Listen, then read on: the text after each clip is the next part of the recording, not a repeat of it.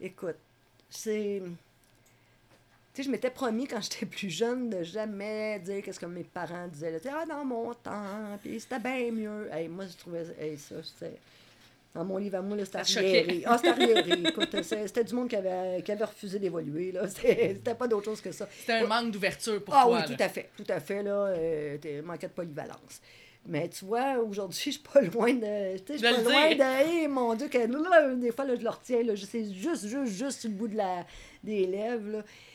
Parce que tu te rappelles que tu disais, j'allais pas dire ça. Oui, surtout. Puis écoute.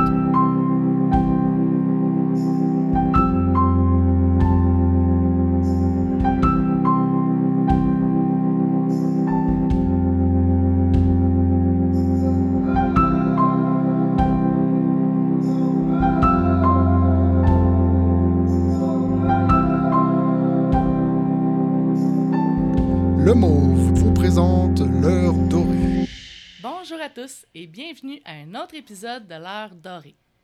Très contente d'être de retour avec un nouvel invité. Aujourd'hui, je reçois Chantal Dubé. Elle est âgée d'une soixantaine d'années. Travaillant auprès d'une clientèle en situation de vulnérabilité, il était pour nous très pertinent de la recevoir sur notre podcast. J'ai rencontré Chantal pour la première fois sur la table régionale des organismes communautaires autonomes en logement de Laval, autrement appelée la Trocale. Elle est très impliquée auprès de la communauté lavalloise et cherche constamment une manière d'innover afin d'aider davantage sa communauté. Donc, je ne m'éterniserai pas plus longtemps. Bonjour Chantal, Salut Claudine. très contente euh, de te recevoir sur notre podcast. Moi aussi, moi aussi, je suis heureuse d'être là. Ben, surtout, euh, merci d'avoir accepté notre invitation. C'est un plaisir. Donc, comme j'aime bien commencer mon podcast euh, sur ton histoire de vie, euh, tout d'abord, de quelle ville es-tu née? Ah, mais moi, je suis née à. en fait, on restait à Bordeaux, à Montréal. Donc, euh, ma mère euh, a accouché à l'hôpital de Cartierville, Sacré-Cœur. Mais très tôt, on a déménagé à Laval. Fait que moi, je suis une fille de Laval. J'ai passé, je dirais, 59 ans, parce que j'ai 60 ans. Euh, 59 ans à Laval. Donc, euh, Lavalloise dans l'âme. Oui, tout à fait. De Écoute, euh, pas capable de la sortir de Laval. Elle est là depuis le début. oui. Euh, quel type de famille euh, vous étiez? Ah, nous, on était Combien d'enfants? On était une petite famille, euh, euh, deux enfants, un, gars, une fille. Euh, C'est moi la fille. Euh, des fois, c'était pas toujours évident que c'était moi la fille parce que j'étais très euh, tomboy quand j'étais jeune. Euh, je suis l'aînée de la famille. Et puis, euh, je viens d'un milieu populaire. Ma mère était serveuse de restaurant. Mon père était menuisier charpentier, un gars de la construction. Euh, pas beaucoup d'éducation. Euh, il y avait une quatrième année pour l'époque, un, un primaire. C'était pas beaucoup, mais quelqu'un de très engagé dans, le syndicat. La construction était reconnue pour ça. Des gars déterminés. Donc, j'ai fait partie, euh, j'ai entendu des conversations parce que ses frères à mon père étaient aussi euh, des, des hommes qui travaillaient sur la construction, très politisés, euh, souverainistes aussi. Je profite de l'occasion pour le dire parce que ça fait partie quand même de mon histoire familiale. Alors, on était un peu. euh, on était très tôt souverainiste, donc euh, ça a pris du temps avant que, disons, que ça soit accepté. On était pas mal d'avant-garde. On parlait déjà de séparation. Le, le Parti québécois n'était pas au pouvoir. Là. Je pense que René Lévesque a commencé à, avoir des, à, élire des, euh, des députés dans les années 73, je pense, la première fois qu'ils ont rentré au Parlement. Fait donc, on, on remonte là, quand même loin. Fait donc, mon père, pas très instruit, mais comme je disais, très impliqué, très politisé. Euh, à l'époque, il employait les termes qui étaient un anti-impérialisme. hein, on parlait comme ça euh, dans les années 60. Ma mère avait plus d'éducation, plus d'instruction, mais son parcours de vie a fait qu'elle a travaillé euh, comme serveuse de restaurant, mais son rêve, c'était d'être professeur. Elle aurait eu les capacités aussi pour le faire. Euh, très tôt, mon père a été malade, a été accidenté. Donc, je viens d'une famille où euh, on avait beaucoup euh, d'angoisse de perdre mon père. Il était diabétique, il a eu des grosses opérations. Il a travaillé à l'Expo 67, il a, été blessé. Très tôt, moi, j'ai développé des réflexes, on en parlait tout à l'heure, des, réflexes d'aide à autrui, les besoins des autres. euh, La prochaine danse. Ex- exactement. Puis beaucoup dans les besoins des autres. Euh, D'ailleurs, euh, quand je, quand je prenais connaissance là, de la, la thématique de l'émission d'aujourd'hui, je me disais, oh, j'ai de la difficulté à identifier mes besoins. euh, euh, répondre pour moi, je trouve ça difficile. Je suis meilleure pour répondre pour les autres, là, mais c'est ça. Fait que donc, une histoire familiale assez euh, commune là, pour la classe euh, populaire de l'époque. On parle des années 60, euh, longtemps locataire, mais toujours des voyages à, chaque été. Mon père, il, vient de la, du, bas du fleuve, qu'on appelait la région de la vallée de la Matapédia. Fait qu'on allait voir la famille. Grosse famille du côté de mon père, 16 enfants. Oh, quand Donc, euh, oui, euh, d'ailleurs, on a déjà été la famille de l'année à Radio-Canada. Ah oui? oui, oui, parce que c'est ça, on était déjà rendu à 70 euh, membres de la famille dans les années 70. Là. Wow. Oui, oui, c'est du monde, là. Tu sais, comme je te, je te parlerais de mon oncle Réginal, là, neuf enfants. Tu sais, dans les années 60, là, tu voyais plus bien ben ça, des grosses familles comme ça, mais nous, du côté euh, des Dubé, c'était comme ça. Fait que donc, euh, bon, euh, très rapidement, là, des, des- des- des qualités de, de socialisation, de, de- de- des liens familiaux, l'entraide, tout ça, bon, Tout ben, là était bien ancré. oui, très, très ancré. Les, les grands-parents qui nous suivent continuellement, on va en vacances. on a tout le temps une des deux grands-mères qui est avec nous quand c'est pas les deux. Les deux s'entendaient bien aussi, là, la mère de ma, Ouais. De ma mère et, et celle de mon père. D'ailleurs, la mère de mon père était la meilleure amie de ma mère. Donc, comme ça, dans votre famille, vous êtes si serrés quand même. Vous êtes une grande famille, mais on, on se trouve quand même très solidaires là, Tout à fait. à ce niveau-là. Ouais. Euh, tu me parles que ton père rapidement euh, a été malade, euh, proche aidance. Euh, comment que, au niveau des... Vous, les quatre, vous êtes arrangés pour pouvoir, comme... Bon, écoute, on a été, euh, on a été rapidement, euh, quand je dis on, euh, mon frère et moi, on a rapidement été, mettons, propulsés dans le monde des adultes. Là. Notre enfance, on y a pas vraiment eu droit. Elle a été écourtée, là. Très écourté, euh, avec des, bon, disons, avec des, des, des, des périodes là, de plénitude où on- ça allait bien, mais c'était à, répéti- à répétition, la, la maladie, euh. Puis c'était toujours des choses très, euh, très particulières, des opérations de la colonne, proches de l'invalidité. Donc, bon, des, ça donne beaucoup de... Je sais pas, ça prend de la tranquillité. Là, ton père, il doit se reposer. les enfants pas le droit de courir. Bon. Mais à l'époque, tu sais, des fois, je, repense à tout ça.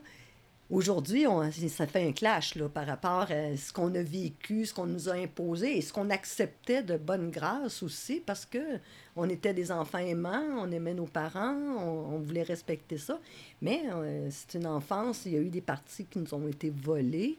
Euh, D'ailleurs, je donnerais comme exemple aussi le fait qu'on a été dans les témoins de Jéhovah. Oui, Tu sais, tantôt, je parlais que mon père était, tu sais, bon, euh, tu sais, très, très engagé, très politisé, mais c'est aussi quelqu'un qui avait rejeté la religion catholique. OK. Euh, c'était quelque chose, tu sais, il se cherchait, là, tu sais, euh, c'était une autre façon de... Des, des, des parents très spirituels, avec une forte croyance, mais pas dans l'application. Ils se retrouvaient pas dans la façon de le pratiquer.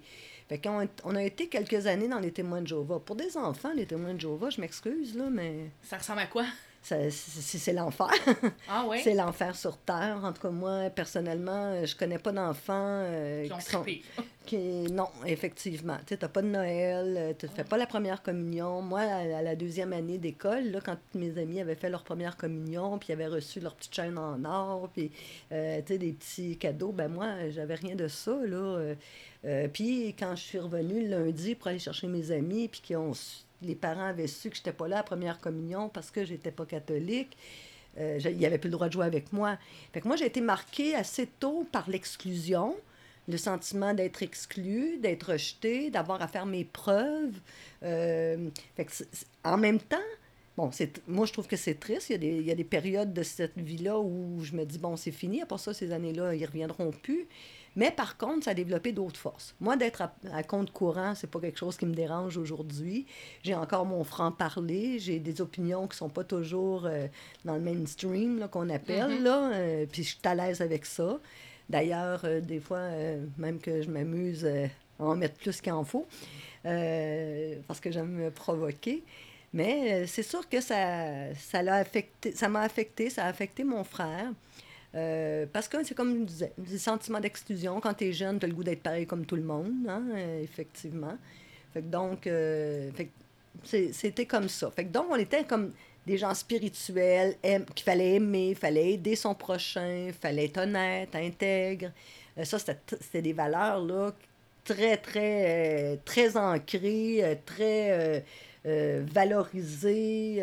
Puis, il fallait... on n'avait pas le droit à l'erreur, là fallait le démontrer au quotidien. Oui, au quotidien, au point où, euh, bon, un petit souvenir de, de jeunesse, on était dans ce temps-là, il y a le marché d'alimentation AEP, on voit on a pu, ça n'existe plus maintenant.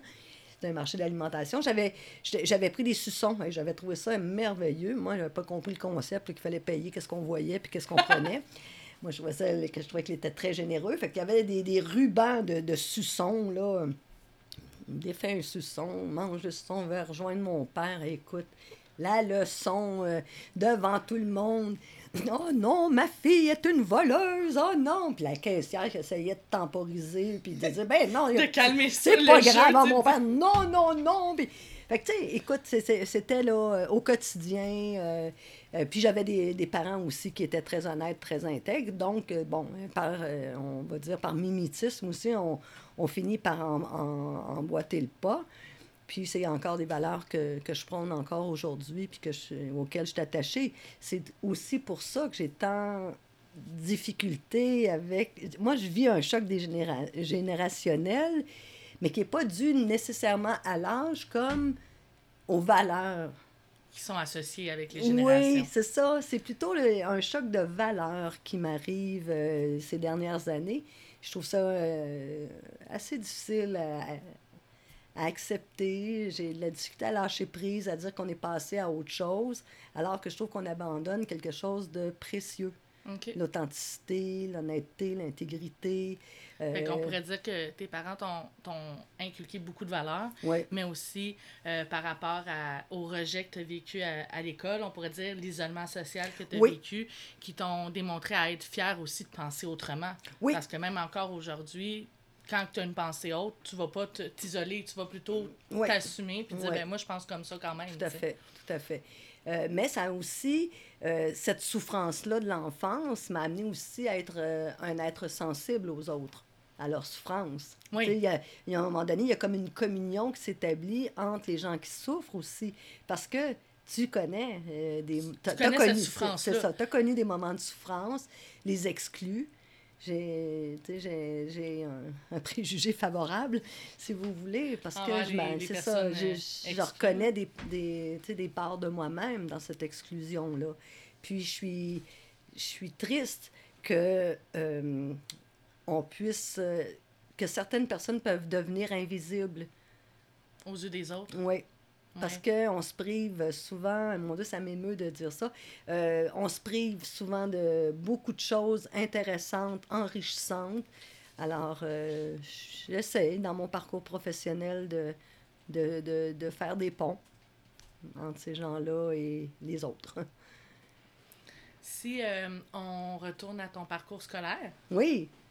Euh, tantôt, euh, un peu avant euh, qu'on parte l'enregistrement, tu me disais que tu avais fait euh, deux mon oui. polyvalente deux montagnes. Oui. tu avais été aussi dans le coin d'Oka. Exact. Ah, comment c'était ton secondaire? Ben, écoute, moi, j'ai toujours été à Laval. Tantôt, on parlait de Laval. Puis là, tu te demandes peut-être ah, comment ça, que tu allé à l'école à deux montagnes? C'était ma prochaine question, le pourquoi. Ah, J'ai développé des pouvoirs spéciaux. Là, on je communique. C'est cela. je, je lis dans, dans ta pensée.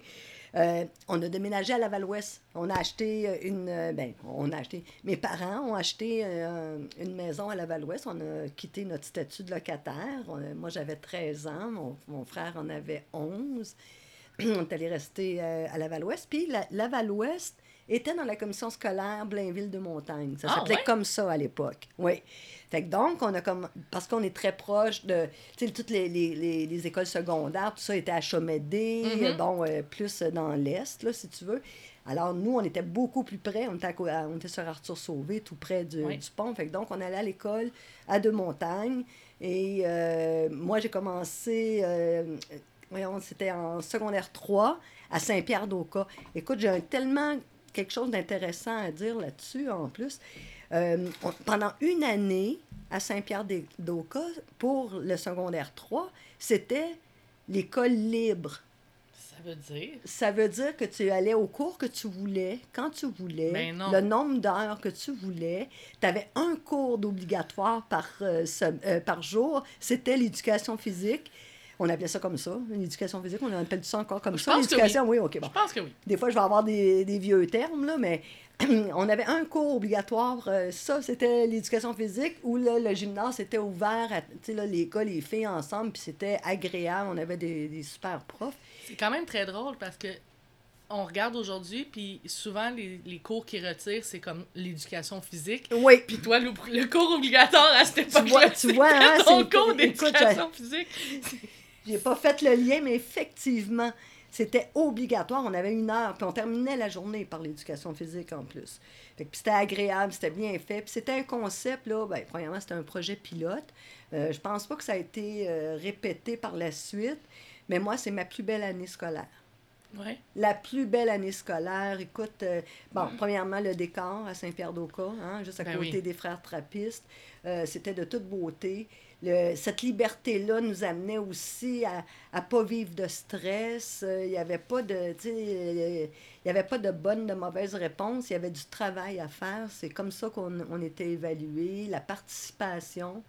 Euh, C'était sur ce que tu donnais, puis sur tes améliorations personnelles Exactement. à toi, et non euh, on t'évalue sur un groupe. Exactement. C'était vraiment, là, écoute, on a appris le français à travers, bon, on est arrivé un lundi matin, il y avait eu euh, un meurtre, fallait, bon, là, il fallait faire monter des équipes de détectives, fallait ramasser les indices, fallait, mais il fallait tout documenter ça, fallait l'écrire. Fait que donc, on faisait du français, on, il y avait l'es- l'esprit de déduction, on allait après ça dans lab de bio, euh, Edo, Edo Perchichi, mon prof à ce moment-là, mon Dieu, ça, me- ça me revient comme ça.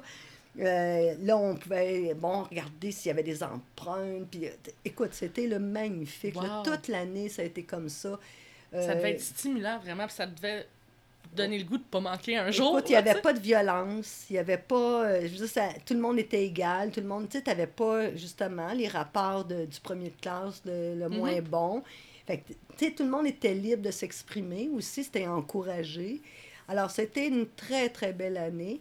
Puis après, j'ai fini euh, secondaire 4, secondaire 5 à Polyvalente de Montagne. Puis, après avoir vécu une année comme celle-là, comment ça a été de retourner dans les cadres normaux? de- Ça, a été. euh, ouais, c'était moins agréable, c'était plus rigide. Puis en plus, ben là, on était en secondaire euh, 4 et 5, donc c'était euh, ardu, c'était de la grosse matière. Fait que c'était avant d'aller au cégep, fait que c'était très chargé. Euh, là, tu avais le stress de la réussite. Tu voulais être aussi euh, pris au premier tour quand tu déposais ta demande au cégep. Fait que c'était différent. Euh, mais ce que j'ai aimé, ce qui m'a permis de.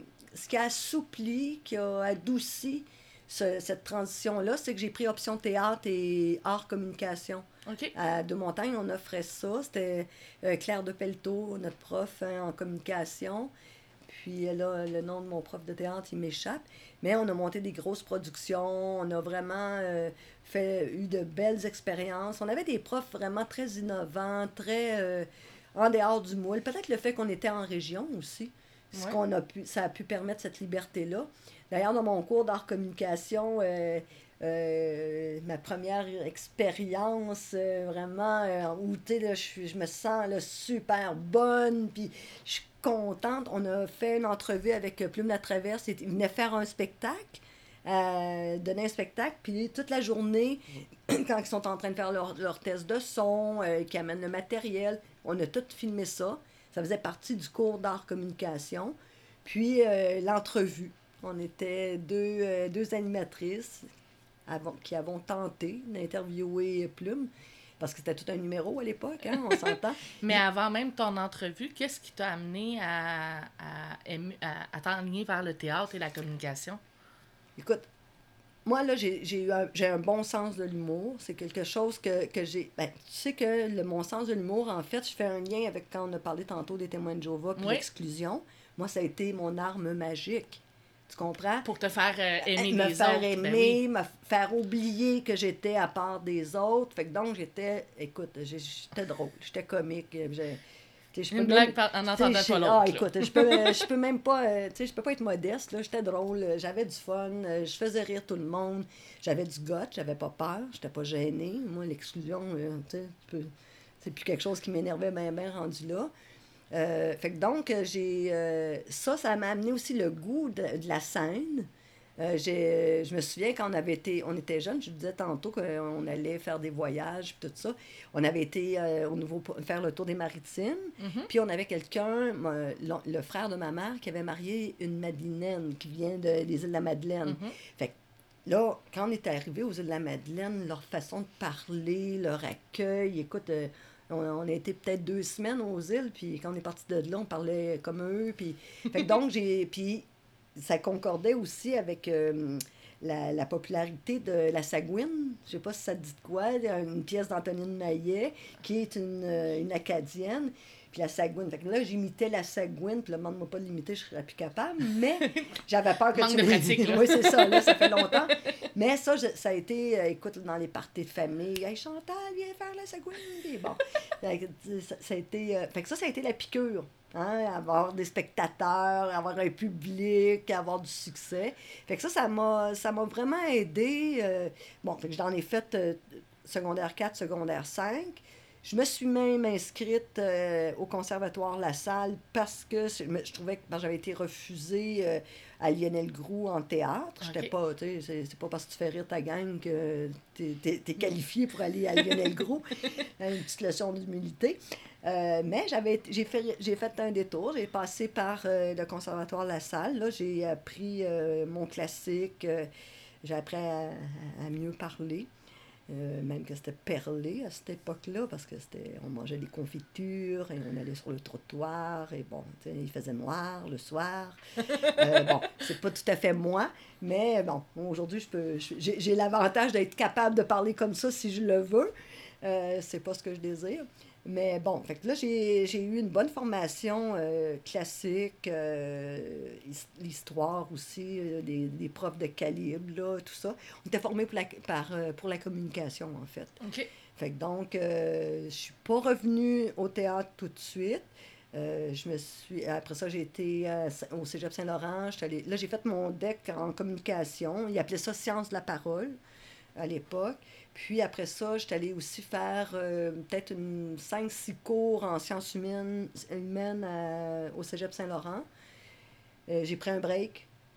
J'ai par- j'ai parti avec des amis euh, une ligue d'impro euh, à Laval. OK. On avait la Ligue régionale d'impro à Laval, l'IRI.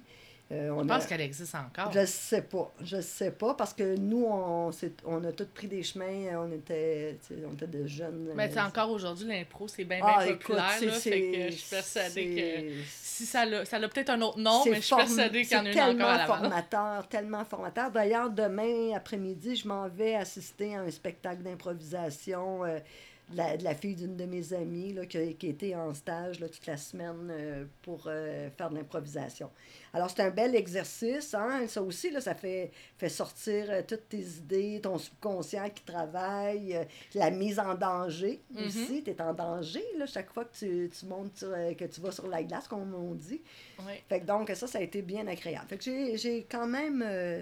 c'est ça, j'ai un, un parcours atypique. J'ai fait un peu de tout. Moi, je marche par passion. Euh, fait que donc, ça, ça me met euh, parfois là, avec un profil de mésadapté du monde du travail parce que c'est pas la paye qui, m'a, qui, m'a- qui, qui va me motiver. C'est pas, je suis pas carriériste non plus. Euh, mais la C'est la passion. la, la mission, la passion, euh, être capable de, de donner le maximum de ce que j'ai, de, de, de le partager, que ça soit reconnu aussi. Fait que donc, c'est ça. J'ai, c'est, c'est pas mal mon histoire euh, de vie euh, quand j'étais jeune. là. Jadis, naguère. Donc, ça m'amène à notre moment doré, Ah. où qu'on parle de notre euh, moment de fierté. OK. Donc, un peu plus tôt, on en avait parlé. Ton entrevue que tu as Ah oui. passée, pour toi, c'était vraiment une fierté, un accomplissement. Ben, écoute, Comment ça s'est passé? Ça, j'étais, là, j'étais proche là, du, du monde professionnel, des artistes, des vedettes. Euh, Lui, c'était, c'était le top, là, Plume, euh, dans, dans sa catégorie, bien sûr. Puis de l'époque aussi. hein. Et oui, été une grosse euh, vedette. Fait que donc, euh, moi, c'était euh, de relever un super défi. Tu sais, tu viens d'un milieu populaire, tu pas beaucoup de culture, tu pas, euh, tu sais, bon, on est- j'étais encore au secondaire. Euh, donc, c'était que- c'était quelque chose de, vraiment épatant de pouvoir faire ça, de passer du temps à écrire des questions, de fouiller, de faire de la... Puis juste le travail de recherche, ça m'avait déjà passionné. Pourquoi il s'app- tu sais, on, on voulait donc savoir pourquoi Plume, on l'a jamais su, là, ça apparaît nulle part. Mais on avait fait du travail de recherche, toutes les shows qu'il avait fait, les, les musiciens qui avaient travaillé avec lui, euh, ses influences. Parce que c'est- tout un c'est tout un écrivain, là, Plume la traverse. Euh, euh, oui, il est drôle parce que c'est des textes humoristiques, mais c'est. Il y a une belle réflexion derrière Wow, tout ça. là. il y a une tout- grosse oui, réflexion. Oui, pas, pas oui, juste une belle. toute là. une réflexion. Puis euh, un bon coup de plume aussi qu'on oublie, là, euh, sans vouloir faire de jeu de mots, c'est sorti euh, comme ça. Oui, ça c'était. ben, en fait, c'était. C'est peut-être pas ma plus grande fierté, mais ma première fierté. Puis c'était aussi. Écoute, c'était tout un défi. C'était pour être filmé, c'était pour être diffusé.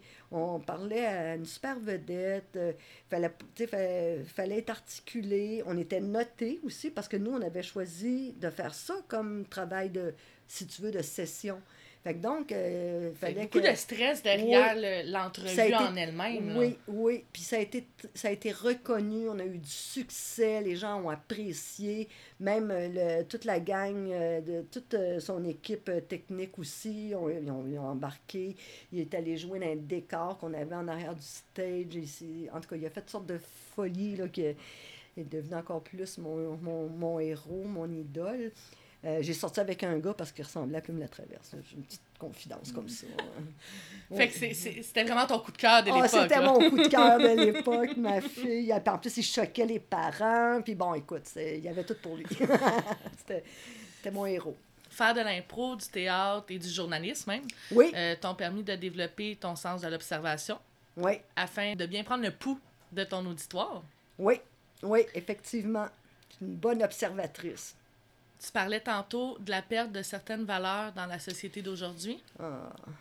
Euh, discutons ensemble de l'évolution de ces valeurs et ch- le changement dans le temps. Tu as vu depuis le début de l'entrevue, qu'est-ce que je te dis, les valeurs d'intégrité, euh, de don de soi, de, de solidarité, d'aller vers les autres, D'aider son prochain. D'aider son prochain, là, ça frôle, euh, tu sais, c'est- quasiment un discours religieux, c'est pas le cas, là. Il y a quand même là, de la matière, il y a, il y a du concret dans, dans, ce- dans ces bonnes euh, actions-là. Mais aujourd'hui, je trouve ça difficile. Je trouve ça difficile, je trouve qu'on on oublie, euh, on oublie les autres, on discute plus, on parle plus, euh, on se sert des, les, émi- les emojis, là, comme on appelle. là. Bon, tu sais, ça, c'est... On like au lieu de dire Hey, j'ai vraiment aimé ce que tu as fait. Effectivement, euh, on est assez superficiel, on est... nos choix sont nos choix de vie sont ponctuels, sont pas ancrés.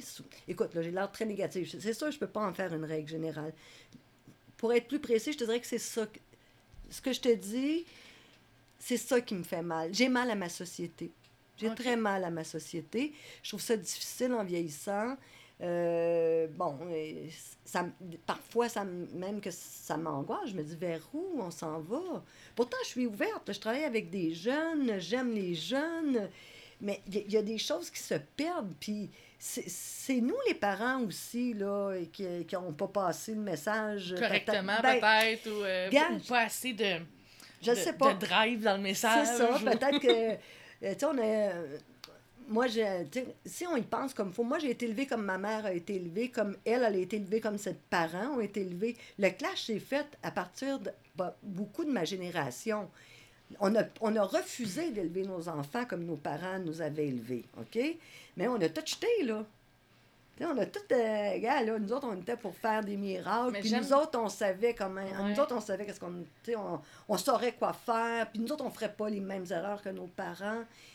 Mais en même temps, ben c'est ça. Il y, a- il y a des choses qu'on a, euh, qu'on a échappées, là. J'aime ta réflexion parce que, je regarde, puis t'as environ la même âge que ma mère. Donc, moi, je- étant sa fille, je pourrais être la tienne. Oui. Et là, je me dis, mais c'est vrai que j'ai pas reçu la même éducation que mes parents ont reçu de leurs parents. Il y avait beaucoup plus de laisser aller, je pourrais dire, entre guillemets. Euh, plus d'autorisation, plus de passe-droit, peut-être. Ben, l'enfant avait plus de. le- Fait L'enfant, j'ai il avait le que droit de c'est vivre. peut-être là que euh, les valeurs ont moins été transmises. Fait que oui, ta Oui. réflexion m'amène à cette réflexion. Oui, parce que euh, à un moment donné, même, tu sais, des fois, on parlait avec des. Tu sais, c'est pas scientifique ce que je dis là, c'est de l'impression, là. Oui, c'est ça. C'est... Tu sais, j'entends, j'entends des gens dire, mais qu'est-ce qu'elle dit là, là?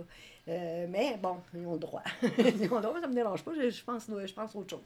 Euh, mais je- je trouve que, tu sais, souvent, on arrive des fois dans des conversations, on, se dit entre chums, finalement, là, c'est comme si on avait pensé que les enfants pouvaient s'élever c'était- Mhm. On leur laissait beaucoup de place, il fallait qu'on dise. Puis écoute, je l'ai fait, là, ça, puis je l'ai fait de façon sincère.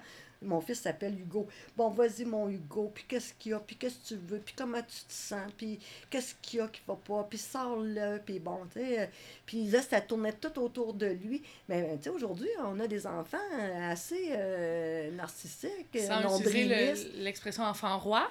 Ben, j'évite de le dire, euh, mais parce que Mhm. finalement, c'est, c'est pas. euh, moi, en tout cas, aujourd'hui, je me dis c'était pas un service à rendre. Parce que toute cette ouverture-là là, qu'on avait avec nos enfants dans notre petit cocon, là, ben, ils ne retrouvaient pas dans la société cette. euh, comment tu vas, comment tu puis, vas-y. Non, non, tu allais dans le coin, puis tu allais là, puis tu étais sorti du cours, puis là, tu ne pouvais pas là, laisser aller. Fait qu'à quelque part, on les a aussi. On leur a donné un espace, là, un, un cocon là, où ils étaient protégés, où on les écoutait, puis où ce qui, qui était le centre de l'univers. Puis après ça, ben, ils rentrent à l'école. Euh, là, là, là, ils ont plus, sont plus le centre de l'univers. Fait que tu les... T'es un parmi les 35 autres. T'es, Pour certains enfants, en tout cas pour certains cas que je connais, ben finalement, tu en as fait des mésadaptés aussi. Là, parce Mhm. que quand ils arrivent, là, ils sont complètement là, désorganisés. Alors que nous, on était. Puis je te dis pas que c'était mieux, hein. euh, Il y a des choses qu'il fallait qu'on a bien fait de jeter, là. Mais il y avait comme un encadrement, on savait, c'était sécurisant. On savait de quoi demain serait fait, Mhm. comment ça serait ce soir. Puis, Puis pourtant, encore aujourd'hui, on en parle. C'est important de sécuriser son enfant, de l'encadrer. mais Donc, c'est comme si euh, on revient en se disant, bon, ben finalement, euh, oui, ces années-là, ben, il aurait fallu... euh, il aurait pas fallu que ça se passe de même.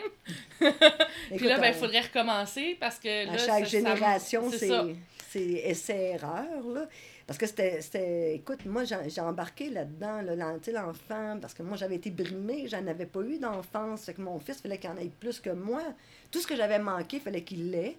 Puis, euh, mais c'est ça, Euh, il y a un bon dosage, ça aurait été correct. Ça, c'est aurait été c'est mieux. une question de, de trouver le juste milieu. Parce que, tu sais, en même temps, comme tu dis, euh, il y a plusieurs adultes de ta génération qui sont peut-être sentis brimés dans l'enfance. oui.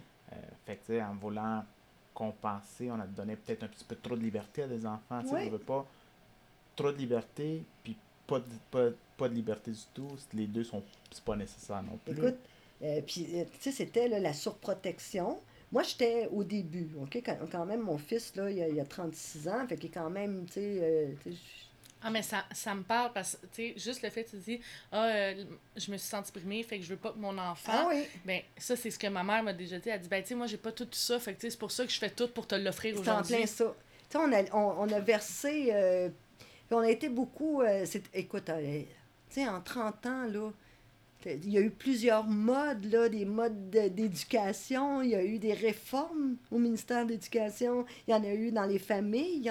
Fait que, tu sais, on a, on a essayé plein de choses. On était à- C'était une quête, là, en fait. Fait qu'une quête qui, qui te fait essayer un paquet de choses, mais euh, qui reste des... Tu sais, qui, des fois, ça peut être à risque, là, tu sais. Fait que donc, euh, c'est ça. euh, ça a fait une, une certaine différence. Je trouve que nos enfants, euh, par contre, ils- ce que j'apprécie, c'est qu'ils s'expriment. hein, Ils sont capables de s'exprimer, ils sont capables, ils savent ce qu'ils veulent, eux autres. Parce que les gens de mon âge, on se connaît pas. On était, comme je te disais tantôt, on était dans les besoins des autres. Les autres étaient toujours plus importants. Alors, nos enfants, sais, sont capables de, Ils sont capables de se faire des plans de match, des plans de vie, euh, sont capables de dire non. Que, ce que nous autres, on avait beaucoup de difficultés à faire. Euh, fait que ça, je leur ai envie, cette liberté-là aussi, sont, sont très libres. Euh, la loyauté n'est pas interprétée de la même façon aussi. Fait que donc, euh, il y a peut-être moins de... Il y a peut-être plus d'authenticité à ce niveau-là, l'authenticité individuelle, mais en même temps, il y a une authenticité sociale qui n'est pas authentique. Il y, a- y a comme une, une confusion des genres à ce niveau-là, mais... Tu m'amènes à la question, ben, plutôt, ben, comment vois-tu l'évolution de l'ouverture aux autres au sein de la société? Ben, on a vu comment c'était important, les autres, comment il y en a qui souffraient. là. La pandémie, là, ça, ça nous a fait euh, réaliser un paquet de choses. Hein? Euh, quand les gens, quand les enfants n'ont pas pu aller voir leurs parents, comment est-ce que ça... On a-tu vu de la souffrance dans les fenêtres là, des CHSLD? Euh, des, euh, on a-tu vu comment c'était important le contact humain? Euh, on, a, on vu là, euh, là, on le voyait en direct. Là. Sais, on pas, n'a pas appris quelque chose de nouveau. Hein? La maltraitance chez les aînés, euh, ça, c'est. Les hôpitaux encombrés, euh, tout ça, c'était déjà là. Ça, ça fait 20 ans qu'on en parle, OK? Depuis qu'on a commencé à placer les, Depuis que les gens ont plus le temps de s'occuper. Moi, là, j'ai gardé... Chez mes parents, on a gardé mes grands-parents. Jusqu'à Mhm. leur mort. On a gardé un vieux mononcle Mhm. jusqu'à sa mort. Fait que donc, tu sais, c'est... Là, il y a- il y a- ça fait pas 100 ans de ça, là. Je te parle de... Ça fait peut-être euh, 40 ans quand a- mes grands-parents sont décédés. Mais aujourd'hui, moi, j'aurais pas pu m'occuper de ma mère. Non, c'est ça. Tu sais, je m'en suis occupée, mais elle était autonome, elle avait son petit condo, puis, euh, tu sais, elle, elle roulait ses, ses affaires. Aller faire ses commissions ou faire tu sais, des, oui, petites choses pour pallier, Oui, mais jamais tu aurais Pas pu du l'accueillir à temps plein à pas la du maison. temps plein, j'aurais pas été capable. Puis, euh, tu sais, écoute, ma mère est partie rapidement, là, elle est décédée. euh, bon, tu sais, je l'ai- elle était allée à l'hôpital, je l'ai amenée voir, euh, j'étais allée à la clinique avec elle, puis deux jours après, elle était décédée. Fait que tu vois, là, ça, j'ai pas, c'était violent, là, pas le clash. temps de. Oui, effectivement. Mais, écoute, j'étais quand même soulagée de ne pas avoir eu à y dire non ou à la négliger. Tu comprends? Parce que ça, ça aussi, c'est pas... De la culpabilité Quand tu n'es pas capable de le faire, parce que c'est ça qui arrive, c'est qu'on n'est Mhm. plus capable de le faire. Tu sais, la vie nous le permet plus, là. Fait que ça, là, écoute, moi, je sais pas comment j'aurais vécu ça. hein. J'aurais, j'en parle, puis je- comme tout euh, viré à l'envers. Puis, ben aujourd'hui, c'est ça. Mais là, euh, la société, elle nous pousse à plus être capable de s'occuper de nos parents. Ben, elle devrait prendre la charge de bien les traiter dans le système public. Parce que ce que tu retires de l'engagement des enfants qui sont plus là pour les, en- les parents, puis c'est correct, je, dis- je fais- je j'espère qu'on entend bien que je, je cherche pas à culpabiliser personne là, quand je dis ça, mais je me dis, cette prise en charge-là, Fais-les correctement. puis la, la société, l'État, la société doit s'en charger. Parce que là, écoute, ça n'a pas de bon sens. Là. Euh, Il reste dans le- les gens qui sont négligés, euh, les soins corporels, la nourriture, le gavage. Quand tu entends ça, là, tu peux pas Mhm. faire être autrement que, indigné. Faut, faut, c'est ça. Euh, Je trouve que le- le- ce qui ressortirait le plus là, dans les valeurs, puis dans, faut continuer à s'indigner. Mhm. C'est ça qui, qui manque un peu d'indignation. On est rendu, mais mon Dieu, je suis en train de me choquer. Mais c'est- c'est norm- c'est normal, tu sais, je te vois changer Hein, dans ton émotion. Mais en même temps, c'est normal parce que c'est encore un sujet qui est tabou et fragile. Parce que tu sais, t'apportes des faits, on s'en cachera pas, ce sont des faits. Mais en même temps, on a tous le même réflexe que tu as eu de dire j'essaie pas de culpabiliser personne. Sauf qu'en même temps, si on veut s'indigner, faut que quelqu'un s'approprie cette responsabilité-là. Oui, Tu sais, on est souvent en train de le dire, t'es pas la seule, mais tu sais, comme professionnel, on est souvent en train de le dire. On sort les films, puis on finit par dire comme, mais tu sais, on veut pas jeter la, la roche, à- la, la pierre à personne, mais en même temps, je suis désolé, mais il faut. oui, oui, que parce qu'on va nulle part. faut que quelqu'un mange la pierre, faut que quelqu'un oui. se, responsabilise, se responsabilise. Tu sais, ça me fait penser à- aux formations qu'on a reçues de la CNSST, des premiers soins, des soins d'urgence. Si quelqu'un est en situation d'urgence, je peux pas dire appeler la police. Il faut que je dise, toi, appelle la police. Parce que, comme le formateur nous disait, si tu, si tu ne pointes pas ou tu ne désignes pas une personne, personne va sent réagir. concerné. Personne va s'approprier. Mais en même temps, tu sais, on est souvent à dire je culpabilise personne, mais en dedans de nous, on sait qu'on culpabilise quelqu'un. Puis en dedans de nous, on sait qu'il y a, il y a des élus qui ont été votés. Là. Il y a des gens oui, qui sont payés ça. Mais quand pour tu sur responsabilité de la société. oui, c'est là que je, je- veux faire une précision. Je ne, je ne culpabilise pas la famille. Là. Non, Tu sais, c'est ça. euh, C'est ça que je veux que ce soit clair. c'est plus nos élus. Parce qu'on a tout, en tant qu'enfant, on a tout le goût de prendre soin de nos, nos Nos parents. parents, ben oui, comme couple. l'ont fait pour nous. Comme ils l'ont fait, puis comme ils le méritaient aussi. Oui. tu sais, Parce qu'ils ont travaillé fort, nos parents. Surtout, tu sais, je pense aux miens, mais ceux de, de l'autre, de, de cette génération-là, se sont tellement C'est eux investis. qui ont construit quand même oui, tout ce oui, qu'on a, oui, toute la liberté qu'on a Tout aujourd'hui. à fait, tout à fait. Qui ont, que, tu sais, je pense à mon père, les, les grèves, les, les mouvements le mouvement syndical, comment est-ce qu'ils nous ont fait avancer. Ça, c'est des sacrifices, c'est des jambes cassées sur des chantiers, c'est des, euh, tu sais, là, euh, c'est des briseurs de grève. C'est, euh, si tu remontes dans l'histoire, c'est Duplessis avec ses- sa police qui tirait ses ouvriers. Écoute, il y a des gens qui se sont battus là, pour qu'on ait une qualité de vie, qu'on ait une redistribution. C'est de la- eux qui se sont battus pour Oui. ça, tu sais. fait donc, c'est sûr qu'on a le goût, de- on avait tous, on a tous le goût de- d'en prendre soin. Mais la vie est tellement dure. On, est, on vit de plus en plus seul aussi. Tu sais, on est quasiment rendu, là, on approche du 50% que les gens euh, vivent seuls. Mhm. Fait que ça aussi, c'est un gros changement. Euh, donc, euh, puis, le, le surendettement. Moi, je le sais, là, je travaille à la CEF de Laval. C'est, c'est- c'est- ça, fait partie des services qu'on offre, là, les, la- les finances personnelles, l'aide euh, à faire des budgets, tout ça. Écoute, c'est, c'est un problème de surendettement. Euh, tu n'as plus le temps, là, de, tu travailles, là. Tu n'as pas le droit, là, à ta semaine de quatre jours, là. Tu t'en rêves. Mais écoute, à quatre jours, tu payes pas ton hypothèque, tu payes pas ton char, tu payes pas ci, tu payes non, pas ça. aujourd'hui, tu sais, on, souvent, on, on nous apprenait, ah, il faut que ça soit 25, ton, ton loyer doit être 25% de ton salaire. Ah, Ah, bon, ah. voyons, oublie ça, là. C'est ça, aujourd'hui, au prix ça, des ça loyers. fait partie au du fantasme ça, aujourd'hui. C'est ça, mais pourtant, tu sais, je me souviens que ma mère, elle, elle me parlait de ça quand j'étais jeune, puis c'était super réaliste dans son temps. Puis elle dit aujourd'hui, juste au prix de l'épicerie. Écoute, à 16 ans, pas à 16 ans, à 15 ans, j'avais des cours de, on appelait ça euh, sciences familiales. Puis on parlait déjà du 25% du revenu pour le loyer. Ça, ça veut dire euh, 44 ans de ça. Puis euh, aujourd'hui, on tente encore de donner cette, ce, ce, ce, ce critère, pas ce critère-là, mais ce, cet objectif-là, alors que Mhm. c'est irréaliste. Regarde la crise du logement, que, on, on le sait, là, on, on, on s'est connus sur la table euh, régionale, euh, justement, du, des organismes qui, qui œuvrent euh, à l'amélioration du logement. Euh, C'est la crise du logement, c'est pas abordable. Euh, Puis quand ça l'est abordable, c'est pas de qualité, souvent. Mhm. Alors, euh, non, là, c'est que, c'est fait que on pense euh, à Laval, je pense que c'est 20 20% des locataires qui payent plus que 50% pour se loger. Tu sais, c'est- c'est- c'est c'est rendu. Qu'est-ce qui reste pour bien manger, pour se soigner, pour donner des loisirs, pour pas vivre l'exclusion sociale? il, il- il reste l'endettement. Tu? Fait que ça, ça fait pas, ça fait pas de la, la grosse solidarité. Tu descends plus dans les rues là, quand tu dois euh, tout le temps, là, euh, tu quand tu es endetté, au fond, que tu dois travailler, puis tu dois pas perdre ta job. Tu descends plus dans les rues, là, faire des manifestations. Tu peux pas prendre ça. le, T'as la- pas le temps. puis tu peux, pas, aller en grève un mois, là, parce que Mm. tu n'es même pas capable d'y aller une semaine. Fait que ça aussi, ça, tu tout le fait, le, le- la, la surconsommation, le néolibéralisme, euh, tout ça euh, vient empiéter sur la solidarité sociale. Ouais. C'est c'est inévitable qu'on en souffre de- Mm. du manque de solidarité.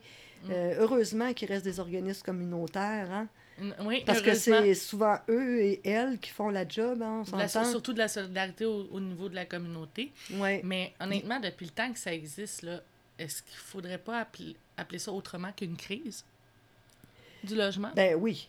Oui, là, c'est parce qu'on continue à utiliser ce terme-là parce que euh, il dit bien ce qu'il dit. Sauf qu'une crise, c'est supposé être ponctuel. Ouais, tempo- c'est temporaire. Dans, c'est- oui, puis surtout, quand on parle d'une crise, c'est temporaire parce qu'il y a des gens qui vont la régler. Mhm. Tu on s'attend à ce qu'il y ait des là, solutions. C'est ça, mais là, c'est juste un problème. Il n'y a pas de solution, il n'y a pas de Il n'y a solution. pas de solution. À moins que tu fasses euh, apparaître du terrain, à moins que tu fasses apparaître du financement pour le logement social. Et puis là, là tu vas me mettre, euh, comme on dit, tu vas me mettre la switch à on, puis là, je vais partir sur le logement social, qui est un autre de, de, de, de mes combats. Mais euh, effectivement, c'est un gros problème. On reçoit, nous autres, des gens à la CEF. Là, euh, bon, la crise du logement, qu'est-ce que ça amène aussi? C'est les abus des propriétaires. Ouais. Eux autres, ils ont le gros bout du bat. Là. Puis aussi, le- habituellement, quand que la- on se dit qu'il y a une crise, ben, la société finit par se mettre en action dans quelque chose, tu sais, pour résoudre la crise. Est-ce que là, tu as l'impression que les communautés se bougent, puis la société se bouge par rapport à... Écoute, le, communautaire, le communautaire se bouge, se, se mobilise. Euh, les plus vulnérables, est-ce qu'on peut leur, leur faire reposer sur leurs épaules euh, d'aller se battre? Là? Ouais. Ils sont Euh, déjà en train de se battre pour eux-mêmes. Ils ont de la misère à finir leur journée, là. Tu vas-tu leur remettre un combat sur le dos en plus? Puis leur donner cette responsabilité-là? Parce que ça aussi, le discours sous-jacent de l'inaction, là, c'est qu'ils ont bien qu'est-ce qu'ils méritent. Hein? Mm. Ils ont-tu fait tout ce qu'il y avait à faire pour avoir un logement? Tu sais, quand tu écoutes Hans Brouillette, là, euh, celui qui représente la Corpic, les propriétaires, euh, selon lui, tout va bien, puis euh, les gens, n'ont jamais eu autant de salaire, puis sont capables de payer des gros loyers, puis je m'excuse, là, mais c'est pas vrai. C'est pas vrai. Puis ça, on parle pas non plus de ceux qui ont des maisons, qui sont propriétaires, mais qui en arrachent, eux autres aussi. Mhm. Eux autres aussi, là, ils peuvent dépenser plus que 50% de leur budget pour payer leur hypothèque. Mhm. Fait que, tu sais, il y a tout ça à... sais, on parlait des valeurs tantôt, mais ça, ça n'est quelque chose qui nous mène nulle part, cette surconsommation-là, de, de vivre au- au-dessus de... Ça, là, les, les, les personnes âgées, puis ceux qui sont un peu plus vieux que moi, l'avaient bien compris. L'épargne, hein? Oui. Vivre selon ses moyens. Euh, tu sais, aujourd'hui, là, on L'importance est... d'épargner, l'importance Oui, d'économiser. mais c'est des, ça, puis tu sais, c'est pas parce que je suis la, euh, la pro de, de l'épargne, mais ça reste quand même que le sous-jacent, c'était tu vis selon tes moyens. Tu sais pas d'être ce que t'es Ce que t'es pas. Ce que tu peux pas être. Puis aujourd'hui, on est beaucoup... on est beaucoup dans l'avoir, pas dans l'être. Hein? Ouais. C'est, cliché, là, on l'a déjà tous entendu. Euh, on veut pas savoir qui tu es, on veut savoir ce que tu possèdes, qu'est-ce que tu as, qu'est-ce que tu fais dans la vie. Ouais. Bon, ça aussi, il faudrait avoir un réajustement à ce niveau-là parce que euh, je trouve que c'est ça, on s'en va. C'est des valeurs qui sont éphémères, c'est des valeurs euh, qui ne sont pas nécessairement nourricières, qui Ouais. vont faire de toi une un meilleur individu. Euh, bon, là, ça, ça fait un peu ésotérique, mon affaire, mais j'ai de la difficulté avec ce genre de... De- réaliste quand même, parce que là, tu parles justement de l'ancienne génération qui prévoyait puis qui budgétait. Souvent, nous, quand on rencontre une famille pour trouver un milieu d'hébergement pour leurs parents, la réponse facile des enfants, c'est comme Ah, ben, peu importe le prix. C'est comme Mais non, mais le budget de votre, votre mère ou de votre père. Ça. faut le respecter. Ah oui, mais c'est pas grave, il y a des économies, puis de toute façon, tu sais, c'est, c'est une question de 2-3 ans. Non, non, non, souvent c'est 5 à 10 ans de plus, parce que la personne en milieu d'hébergement, elle est stimulée, elle est, euh, elle est de meilleure humeur et donc d'une meilleure santé. Il dit, il faut avoir un budget selon le long terme. Mais euh, les enfants, des fois, qui sont justement les trentaines, quarantaines, cinquantaines ans, 50 ans, c'est Ah non, non, ben, on va aller avec le gros, à la grosse résidence ou le, le gros prix, c'est pas grave. Ben, c'est parce qu'après ça, quand il n'y a plus d'argent, on fait quoi? C'est ça, là, tu vas leur déraciner une deuxième fois, puis une troisième fois. Mhm. C'est, c'est- tu vois, tu, tu m'amènes encore un, un autre aspect qui me déçoit de ma société, c'est le manque de vision globale. Les gens, On ils- voit au jour au lieu Hey, de... écoute, ils vont au bout de leurs souliers, là, puis c'est le plus loin qu'ils peuvent aller. Puis c'est ça qui est dommage aussi. Puis ça, on le retrouve aussi chez les politiciens. Mhm. Pas de vision à long terme. La, la vision, c'est quatre ans, c'est les prochaines élections. Alors qu'il faut construire. Tu sais, aujourd'hui, on n'a plus, on n'a plus de politiciens qui nous proposent un projet de société. Dans quelle sorte de société on veut vivre? Que- euh, la semaine passée, là, je signais la pétition là, pour. euh, moi, j'étais contre l'augmentation des résidus de glyphosate, les, les pesticides qu'on aurait retrouvés là, trois fois plus élevés dans nos assiettes. Là. Ça, c'est la demande de l'industrie. Hein, c'est Bayers, là, euh, Monsanto et compagnie, qui demandaient une augmentation des résidus.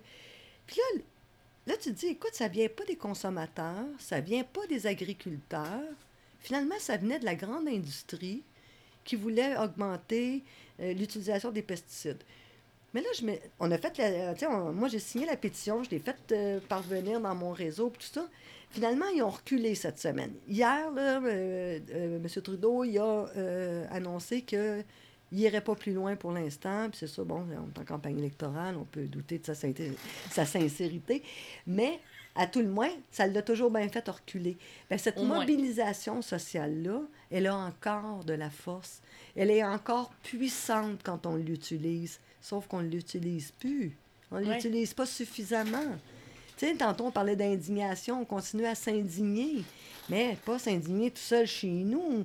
Allons rejoindre la Les gang autres, c'est ça. d'indignés. C'est ça. Tu sais, euh, trouvons-nous des amis indignés et faisons la révolution. Mais bon, euh, ça, c'est un autre, ça sera pour une autre émission. Euh, Mais en même temps, est-ce que tu trouves aussi des fois que, personnellement, j'ai l'impression que des fois, on s'indigne pour peu de choses.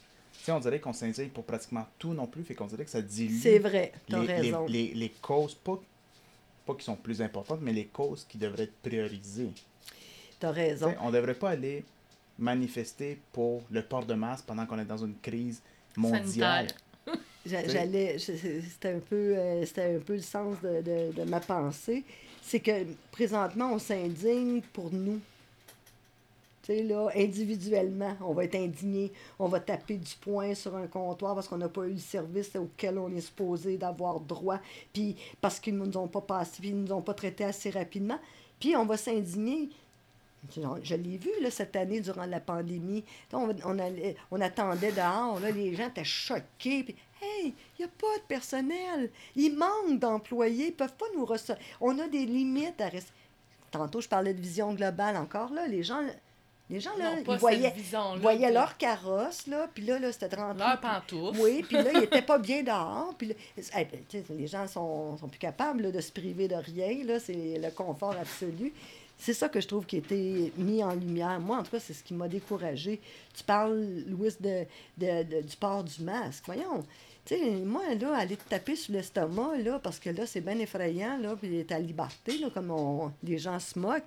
Tu sais, je comprends qu'il y a des gens qui peuvent avoir peur, tout ça, mais en même temps, il y en a combien vraiment de convaincus, là, qui ont peur du vaccin?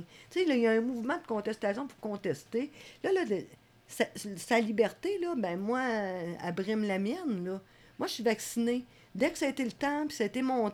Moi, là, je veux continuer, premièrement, à rentrer en contact avec des gens. Mhm.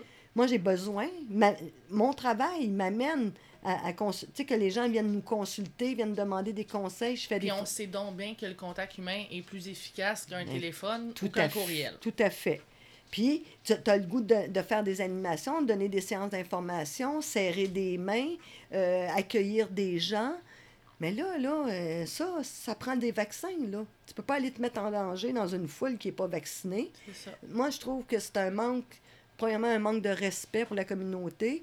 On les entend encore chialer dernièrement. C'est le système hospitalier, y avez-vous pensé? Moi, euh, ça soigne, euh, moi, je suis en santé, moi, je serais pas affecté, euh, bon, n'importe quelle raison. Mais à part toi, as-tu pensé aux gens dans les hôpitaux? As-tu pensé aux gens là, que leurs chirurgies sont retardées de deux ans? Là? Puis que ça faisait déjà un an et demi Ça- qu'il l'attendait. Exactement. Parce que c'est bien plus, c'est bien plus Mm. encore là, une absence de vision globale. Ils pensent à leur vaccin, à leurs épaules, à leur grippe, à leur COVID à eux. Mais c'est bien plus que ça, la COVID aujourd'hui. Là. Oui. On est rendu bien plus loin que ça. C'est le manque de personnel partout, euh, le cheap labor, euh, les, les, les petites entreprises qui, qui ont de la difficulté à avoir à suffisamment de, de fonds pour payer des salaires parce que là, la concurrence est Oui. forte là, au niveau de, des, euh, de la recherche de personnel. Fait que donc, un peu plus de, de, solidarité. Puis de Puis, vision euh, globale. tu sais, un peu moins de nombril, là. Ça ferait, je suis sûre qu'on se qu'est-ce que porterait tu mieux. trouves qu'au niveau de la valeur, euh, dans Moi, j'étais loin de ma réponse. J'étais loin Mais de est-ce que tu trouves dans un premier temps qu'au niveau de la valeur, euh, l'individualisme est de plus en plus Oui, présent? bien sûr. Bien Puis sûr. ça me ramène aussi, tu as parlé justement euh, de, de, la, de, de la CEF. Euh, je t'ai connu au GRT. Tu œuvres maintenant à la CEF. Ben oui. Euh, Peux-tu nous le présenter euh, en quelques mots? Oui, écoute, quoi? euh, ben, moi, euh, j'ai. Je suis retournée souvent à l'école, moi. OK? J'étais allée me perfectionner. Puis tantôt, je vous parlais que je fonctionnais par passion, tout ça. Donc, moi, j'avais un parcours euh, dans les coopératives d'habitation. J'ai géré des coopératives, j'ai été présidente de, de regroupement, tout ça. J'ai toujours été bien impliquée. Pour moi, c'est le fo- la, la forme parfaite, quand tu n'es pas propriétaire euh, individuel, d'être propriétaire collectivement. Tu vois, moi, ça fait partie de mes valeurs, l'entraide, la participation, euh, le, le, le bien commun. C'est pas le- les besoins des individus, c'est les besoins du groupe. Fait que moi, je me retrouve là-dedans. Je, je trouve que c'est bien, c'est formateur aussi. Euh, donc, j'ai été, je suis retournée aux études, je suis allée me chercher un certificat en gestion immobilière. Je voulais être encore meilleure dans ma gestion euh, au quotidien. Puis, de fil en aiguille, ben écoute, euh, la formation m'a amené à, justement, premièrement, à apporter dans le cursus de, gestion immobilière le logement social, qui n'était pas du tout, voyons, voyons, envisagé, là, j'ai j'ai pas le bon mot. En tout cas, il n'en parlait pas. C'était même pas quelque chose qui, qui, était, qui était lié à la gestion immobilière. Le logement social, pour eux, là, c'est, je sais pas, ça pas, ça pas d'importance. Alors moi, j'en ai beaucoup parlé, tellement que maintenant, je suis une conférencière invitée en, dans, dans les cours de gestion immobilière pour justement parler du logement social, puis euh, de, de- de son rôle important dans la société, puis qui pourrait être encore plus important si euh, on pouvait en faire plus. Fait que donc, bon, à parler du logement social, là, je me suis dit, hey, coudonc, euh, peut-être pas gestionnaire immobilière que je veux faire, c'est peut-être un développement du, du logement social. Donc, après ma- mon cours en gestion immobilière, j'ai offert mes services au groupe de ressources euh, techniques, le GRT, comme Mhm. on dit. Alors, ces gens-là, leur, leur mission, c'est de développer du logement social. Eux autres, ils sont la courroie de transmission entre un groupe porteur de citoyens qui, a, qui ont besoin d'une habitation qui répond à des besoins spécifiques.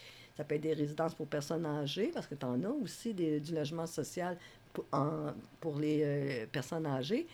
Mais ça peut être aussi, euh, je sais pas moi, euh, famille monoparentale, bon, peu importe, pourvu que le groupe porteur soit capable de bien identifier son besoin. Mais tu vas avoir le groupe de ressources techniques qui va faire le lien entre le groupe porteur et les professionnels qui construisent. là. Ils font le lien, ils arriment le bâti avec le besoin. C'était vraiment bien, bien le fun. euh, un Une belle belle, expérience. ah, belle expérience. Mais, puis là, je suis obligée de dire un mais, pas, pas que le, la mission puis tout ça, mais ça continue à me séduire, mais c'est le sous-financement. Là, tu t'investis, tu, tu, tu mobilises des, des gens, tu dis, OK, on embarque, on vous aide, on, on va vous développer ça, on va vous faire un beau projet, mais il n'y a pas d'argent. C'est ça. Ou il y a des coupeurs. Et, et puis là, tu as un taux d'intérêt qui augmente. Puis là, tu sais, bon. Alors là, c'est comme, oui, tu as le gouvernement, tu as un beau programme qui est Axélogie, qui est magnifique, qui, qui fait l'envie de plein de pays au monde, mais tu as un gouvernement qui décide de ne pas réinjecter de fonds. Fait que donc, tu arrives, tu sais, c'est- difficile, les- gens euh, bon, perdent espoir. Que euh, C'est pour ça que tu t'es amené vers la oui, CEF. oui, parce qu'à la CEF, là, je pouvais faire de l'animation. La CEF, ça- il y a tout un inventaire de services. Hein. On fait, comme je disais tantôt, on peut aider pour le budget, on, on aide aussi pour le- le- les personnes qui sont euh, avec des, aux prises avec des problèmes de surendettement. Euh, on, on fait de la protection aussi, de la défense des droits des consommateurs. Ça peut être, sais, mettre en garde, mettons, pour les forfaits cellulaires. Ça peut être pour euh, comment qu'on choisit son- euh, ses assurances. Fait que beaucoup d'informations aussi au niveau de la consommation. Et tu as tout un volet aussi euh, éducatif, d'éducation populaire. Tu vois, comme moi, là, je suis euh, deux jours par semaine au cégep euh, Montmorency pour, en francisation, pour les nouveaux arrivants. Alors moi, je leur explique, là, je leur donne l'information sur leurs droits de locataire. C'est quoi la responsabilité? Ça peut être aussi, bon, comment on choisit des assurances. Parce que quand tu viens de d'autres pays, tu n'as pas nécessairement ces habitudes-là. Les gens, sont, c'est rare, les assurances responsabilité dans, beaucoup de pays. Fait que donc, il faut qu'ils soient au courant, qu'ils ont... Bon, fait que là, tu leur expliques leurs droits. Cette année, j'avais un jeune, il avait reçu... Bon, on parlait tantôt des propriétaires, puis tout ça, la crise du logement. Lui, il a reçu... Ça tombait bien, je donnais l'atelier. il a reçu un avis d'augmentation de loyer de 100 par mois cette année. Et il était prêt à la payer, à l'accepter, parce qu'il avait regardé le marché autour, puis il restait à 100 de plus, il était encore compétitif, son logement. Mais en donnant l'atelier, en donnant l'information, en faisant de l'éducation, ben, Il a il a, compris qu'il n'y avait pas le droit. Ben, il a propriétaire con- de c'est faire ça, il a fait qu'il avait le droit de contesté. contester. il a contesté son augmentation, puis ça s'est terminé à 15 d'augmentation par mois. Fait que, tu sais, là, là, je suis dans le concret avec la CEF. Tu tu vois?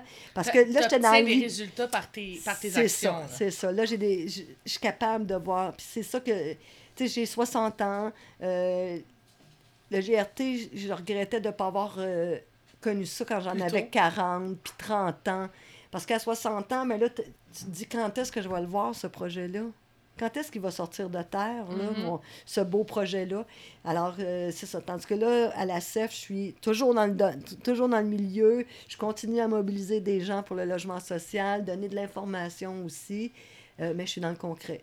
Puis j'améliore, euh, on améliore la condition de vie des gens. Qui, quotidien, oui, au quotidien. C'est un projet qui se fait comme comment dire euh, oui étape par étape mais euh, quand t'aides tu, sais que l'impact est plus immédiat Eh ouais. fait que c'est c'est plus gratifiant aussi au C'est quotidien plus gratifiant. C'est toi euh, qui vis pas de, de- du salaire, mais plutôt de, de la passion, ben, d'être gratifié au quotidien comme C'est ça par c'est tes actes, ben, ça, ça doit Puis surtout plus te donner plus de valeur. tu, formes d'autres personnes, tu Ouais. fais des citoyens impliqués, tu fais des... Puis tu sais, dans le fond, euh, des citoyens qui vont être en mesure, quand ça va être... le- Quand la, la solidarité va être de retour, là, ça va revenir à un moment donné, il va y avoir un retour de balancier. On, on, en, on en souffre trop présentement de ce manque de solidarité, de proximité, euh, de valeurs simples. Regarde, le retour, les gens ont refait leur pain cette année. Tu sais, c'était les, les, les chalets, la campagne. euh, Bon, il y a le choses... jardin. Oui, l'autosuffisance. De a- plus en plus, j'entends parler des gens autour de moi de, de- qui faisaient ça, je qui pense n'avaient que c'était un ça. mal nécessaire. C'était un mal nécessaire, cette pandémie-là. Je pense que ça nous a fait prendre conscience d'un paquet de choses. Ça nous a fait prendre conscience aussi que les gens nous manquaient. Oui. Ça aussi, c'est- un détail, là, mais c'est quand même assez important. Fait que donc, c'est ça. Je retrouve tout ça là, dans, mon, dans mon milieu professionnel euh, Actuel. oui, actuel. Oui. Super. Est-ce que tu as un projet euh, ces temps-ci qui, qui te garde. euh, Ben, comme je, comme je, travaille plus au, au, au groupe de ressources techniques, on a parti le comité Habitat Plus. Et puis, c'est pour former justement, ben, premièrement, donner de l'information, comment ça se passe, comment on développe un projet d'habitation euh, communautaire. Puis, on, on espère, c'est ça, développer faire des, des former des groupes porteurs, des groupes qui vont, après ça, là, développer des idées, Recruter- recruter d'autres personnes, euh, faire de la pression sur euh, le politique pour qu'on puisse obtenir euh, plus de logement social, plus de financement. Euh, c'est la vie associative aussi, la démo- bon, comment on exerce la démocratie au sein de ces, euh, ces habitations-là. C'est des, des beaux principes. Euh, moi, ça me touche parce que c'est comme si je revenais un peu dans le temps. Parce que là, je me quand je suis dans ce milieu-là, je suis dans un milieu qui partage les valeurs que j'ai de la peine de voir s'étioler dans notre société. Donc, ça, ça me regrande à ces valeurs de solidarité-là, de, compassion, euh, d'organisation communautaire. euh, je trouve que ça me fait du bien. Ça m'amène euh, à, notre segment mécanisme social, où qu'on fait justement appel à nos engrenages, nos partenaires. Donc, de ton côté, le projet que tu nous parles actuellement, euh, Habitat Plus, euh, ça, c'est c'est fait euh, au quotidien? Non, c'est on a fait- Comment c'est... On, on avait une rencontre par mois. Écoute, on a, on a euh, conservé la, notre, nos participants toute, le- toute la saison. Ça, c'est, ça a duré six mois. La, la première fois qu'on on a parti ça cette année. La- euh, au sein de ce, de, de ce comité-là, on retrouvait, tu parles d'engrenage, on retrouvait des gens qui œuvrent euh, au euh, dans le milieu, euh, ben pas dans le milieu, mais pour les gens, les, les clientèles vulnérables à risque ou en itinérance. On avait des gens de ben on avait des gens de la CEF là, comme moi j'étais celle qui, qui représentait la CEF pour la- faire de la formation sur les droits justement des locataires. On avait des gens qui s'occupent euh, de la parle euh, à Saint-François. Voyons, euh, à- je suis pas fine, je me rappelle pas de son nom, mais de toute façon, on n'est pas là pour nommer des, des noms. Mais euh, ça, la parle, c'est pour les gens à la retraite Oui. de, de Laval. On avait des gens du Marigot en forme. Euh, écoute, euh, des gens de la ville. J'ai trouvé ça magnifique. Euh, tu sais, Ville de Laval s'implique depuis de plus en plus là, dans le logement euh, communautaire. Puis, ben, on avait un, un- un spécialiste là, du logement qui était avec nous. On avait aussi euh, une fille qui travaille pour la PRDS, le- le- voyons, la politique de développement. Développement social. développement social. Et on avait des citoyens. Donc, c'était un bel amalgame de, belles compétences. tu avais les compétences, tu avais les besoins. On était capable de remettre. Tu sais, Là, ah oui, ça, puis- on était en train de tisser quelque chose de. la- C'était euh, sous l'initiative aussi, euh, pas l'initiative, mais la coordination de, du RUI, de la RUI euh, Pontvio, euh, la revi- revitalisation urbaine Oui. intégré. Alors ça, là, c'est c'est aussi... tu sais, on avait des beaux partenaires, vraiment, là, c'est... J'en oublie, là. J'étais un, un peu surprise, là, De- d'aborder rapidement ce sujet-là. Mais euh, c'est ça. Fait que tu vois, ça, ça m'a... ça m'a- J'ai trouvé Ça ça... t'a regardé encore Ah une oui, fois. ah oui, ah oui, ah oui. dans- dans tes valeurs, Oui, puis, euh, oui. Puis euh, de répondre à un besoin. C'est ça que, écoute, j'étais, depuis ma tendre enfance qu'on me demande de répondre aux besoins des autres. Je me trouve euh, dans mon élément. Comment que la communauté peut s'impliquer dans le comité afin euh, de l'aider à s'épanouir? Euh, ben, euh, participer, venir chercher de l'information, parce que dans le fond, ça s'est, ça euh, tu vois, ça a évolué vers comme des, des ateliers d'information, de discussion, euh, amener les gens à, bien définir leurs besoins en habitation, qu'est-ce qu'ils voudraient voir, en fait, de rêver leur projet. Fait que plus il y a de gens qui viennent participer à ces rencontres-là, là, on avait, tu vois, la pandémie, elle a ses bons côtés, c'est que c'était ouvert à tout le monde, c'était par Zoom. Hein, on faisait ces rencontres-là. Ça, c'est quand même bien parce que là, ça rend euh, des, ateliers euh, beaucoup plus accessibles parce que, il y a beaucoup de gens là, qui ont des problèmes de mobilité. Là, Mhm. Euh, fait que donc, euh, ça, c'est un bel outil qui... Ça, c'est un, un, un bel outil qui a été développé. On est un peu tanné de faire juste du Zoom, on s'entend. Je suis pas en train de dire euh, je vais en veux pour tout le restant de mes jours, sauf que ça donne une alternative aux gens qui ont, qui ont peu de mobilité. Euh, puis il y a plein de personnes, euh, euh, des personnes âgées là, qui n'avaient jamais euh, euh, maîtrisé ça, puis maintenant, là, ils, savent, ils savent comment utiliser ça, puis ça, ça, ça permet de réduire la distance. Hein? Euh, fait que c'est un, un bel outil. Donc, euh, c'est comme ça que la communauté peut nous supporter. Puis, euh, bien sûr, être solidaire, euh, encourager le développement de ces projets-là, bien sûr, euh, en demander, euh, inter- interpeller. Là, on va être en campagne électorale là, au mois de novembre. C'est le temps d'interpeller les politiciens Oui. aussi, les sensibiliser à ces besoins-là.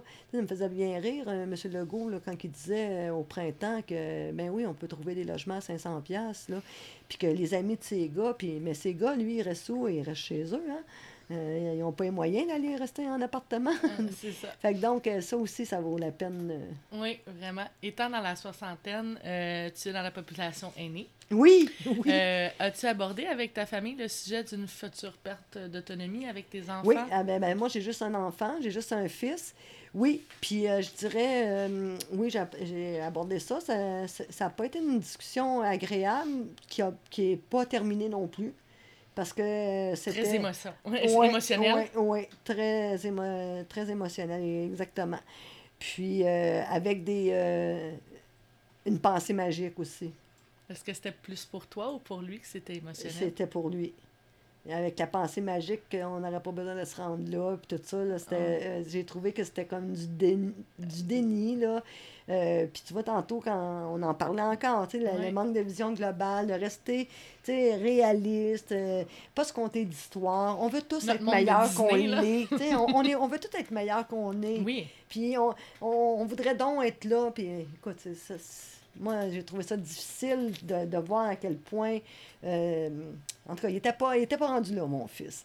C'était pas une discussion qu'il avait déjà lui-même réfléchi tout seul non, à non, se non, dire, non, faudrait que j'aille ça Non, comme non. conversation avec ma mère. Ça, il faut que je remette ça à l'agenda, c'est sûr, parce Ouais. que, ah oui, oui, oui, c'est, gars, on n'a pas été au bout de la, la conversation. Puis l'autre chose aussi que je veux aborder avec lui, c'est l'aide à, dim- la- la- voyons, l'aide à mourir. là, L'aide, euh, comment est-ce qu'on dit ça? là? On dit pas l'aide à mourir, on dit euh, mourir dans la dignité, mais c'est L'aide médicale. l'aide médicale à mourir. Ben oui, Oui, c'est je ça pense qu'on dit. c'est ça, OK. l'aide médicale à mourir. Ça, ça me. Écoute, ça, je suis contente.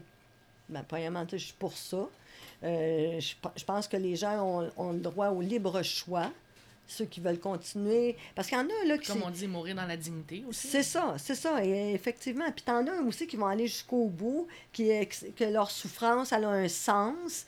Tu sais, quand tu es capable de donner un sens à ta souffrance, euh, si ça- tu sais, en tout cas, j'ai j'ai déjà euh, lu beaucoup sur le sujet. On peut pas on peut pas comme l'imposer à tout le monde, parce qu'il y a des gens qui ont besoin de ce parcours-là. Euh, moi, je suis contente, premièrement, que la loi existe.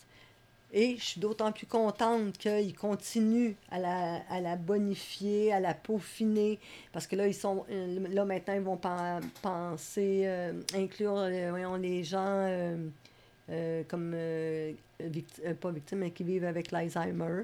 Euh, elle, elle était très rigide là, quand même, les, les conditions pour exécuter cette loi-là. C'est difficile. Là, la mise en pratique n'est pas si... euh, Non, puis on euh, parle d'individus, on parle pas d'un frigidaire ou d'un... exactement, C'est un Puis- produit qui est construit d'une certaine manière. Il faut être uniques, prudent là. aussi. Oui. Il faut être prudent parce qu'il ne faut pas non plus. euh, faut pas non plus que ça- faut pas en faire la promotion pour pas que les personnes âgées ou les personnes gravement invalidées par de la maladie puis de la souffrance se sentent un poids aussi. Exact. Parce que j'ai déjà aussi entendu des témoignages de familles qui voulaient euh, prendre soin, remettre. à- Fait que, tu sais, euh, moi, je sais pas euh, quelque chose là, euh, mur à mur pour tout le monde, mais avoir le choix, avoir l'opportunité de. De décider. Oui, du moment qu'on quitte, puis euh, d'être dans la dignité. Fait que ça, c'est. Tu vois, ça, c'est quelque chose qui, qui me euh, réconcilie avec la nature humaine parce que je trouve qu'il y avait quelque chose d'assez euh, d'assez violent dans le fait de laisser les gens aller au- dans leur là, dans les souffrances puis aller au bout de là jusqu'à la Mhm. mort là moi ça je trouvais je trouve que c'était assez barbare euh, comme façon de procéder mais maintenant d'avoir de toucher parce que c'est pas encore ça on le sait, mais euh, on s'en va dans la bonne direction. Il y a plus d'humanité dans ce, dans ce discours-là, à mon sens. Euh, mais c'est ça, euh, oui, ça c'est quelque chose que j'ai envisagé de discuter. Mais c'est ça, c'était difficile, là. la perte d'autonomie. ah, je vais toujours être là, on ne peut pas parler de ça. Lui, il voulait pas parler de ça, il n'était pas rendu là, puis je pense que je pense que il, il venait de se rendre compte que j'étais vieillissante aussi. Là. euh. C'est toujours euh, plus délicat quand on parle euh, avec nos enfants de ça. Là. Et lui, il n'était pas rendu là. Me voyait en- Tu sais, je suis très active aussi. Je suis pas. Tu sais, je suis pas à la. Moi, on est encore pour un bout là, dans Ben oui, ben tête. oui. Là, tu sais.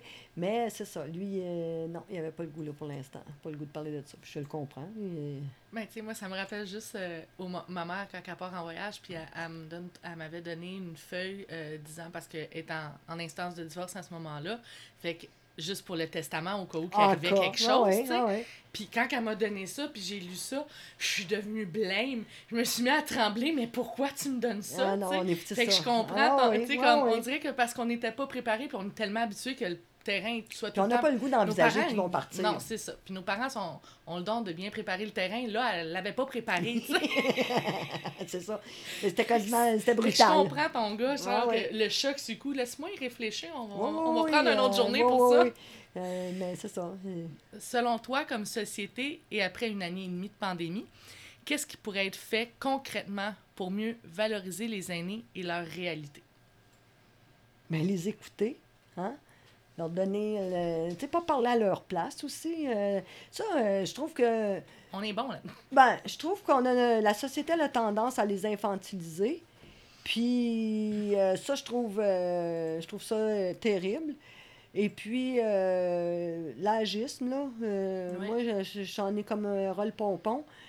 Parce que, moi, Si mon gars n'était pas prêt à entendre parler de ma perte d'autonomie, moi, je, moi non plus, je suis pas prête à en entendre parler de la mienne. Là. Je suis encore très active. Mhm. Puis euh, je suis euh, je pense que j'ai encore beaucoup de choses à apporter à notre, à notre euh, communauté. Mhm. Puis je veux, je veux qu'on me laisse euh, travailler, qu'on me laisse m'exprimer, euh, qu'on me laisse participer à la société. Euh, J'étais assez bonne il y a quelques années, je le suis toujours euh, autant. Fait que donc, euh, puis de, de les respecter. euh, dire, c'est... C'est eux qui ont. Encore Écoute, une fois, ça nous ramène à ce qu'on dit au début. C'est eux non, qui ont c'est ça, je vais répéter. liberté. Là. je vais, vais répéter qu'est-ce que tout le monde a dit, mais effectivement, c'est eux qui ont, qui ont bâti na- na- la société québécoise. C'est, y a- y a aussi- puis euh, on, on se rappellera là, que les Canadiens français, en plus, là, c'était des porteurs d'eau. Là. Fait qu'eux autres, ils l'ont travaillé, leur Québec. Ils l'ont travaillé là, euh, dans la misère, dans l'injustice, dans l'iniquité, euh, sous le joug de la religion aussi, bien souvent. Euh, quand je pense à ma grand-mère, que je parlais tantôt, 16 enfants, là, tu penses-tu qu'elle les voulait toutes les 16? Elle les a tous aimés. Mais est-ce Mais que est-ce c'est qu'elle a eu le choix? que- Non, c'est ça. Est-ce que c'est un choix personnel ou c'est un choix de société? Mais ces femmes-là, là, tu penses-tu qu'ils n'ont pas, ils ont pas travaillé fort? Qu'ils n'ont pas mérité qu'on les écoute, qu'on les qu'on qu'on s'occupe bien d'eux?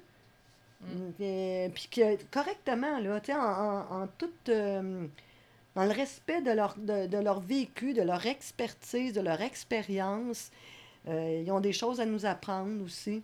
Moi, je trouve qu'on on devrait... euh, tu sais, ça, ça- ça a été un peu abandonné, mais le, le maillage de génération, il, est- il a fait ses preuves. Il y a, il y a un transfert de connaissances. Ouais. Puis, puis ça va être triste parce que s'il n'a pas, ce transfert de connaissances-là, ça va Mhm. se perdre. Mais tu sais, en même temps, euh, autant il y a toutes les bonnes raisons pourquoi la société québécoise s'est éloignée de la religion, mais tu sais, étant dans une culture où la religion est encore pr- présente, tu sais, je peux pas m'empêcher de voir que la religion encourage quand même ce maillonnage-là entre les Oui. générations. Tu sais, veux pas, je viens d'une culture où ce que l'aîné reste à la maison jusqu'à temps qu'il décède. Mm. Fait que, tu sais, oui, je comprends pourquoi les gens se, ont voulu se séparer de la religion, mais qu'est-ce qui a remplacé la religion pour maintenir cette valeur-là familiale? C'est Parce qu'encore- l'humanité. C'est c'est une forme d'humanisme qu'on associe à, la- à la religion, mais l'humanisme est, est capable de vivre sans religion. Là. Je voudrais y croire, cependant, on le voit là dans la société présente que sans religion, il y a moins d'humanisme. En même temps, on parle justement de ce qui peut être fait pour les aînés. Euh, parce que nous, on le voit à, à tous les ans, lorsqu'on rencontre nos stagiaires, que ce soit en travail social, que ce soit en psychoéducation, en sexologie, peu importe. La première chose que nos stagiaires nous disent à la fin du stage, ah ben au début, je voulais pas travailler avec des aînés. Oui. Ça me tentait vraiment Ah. pas.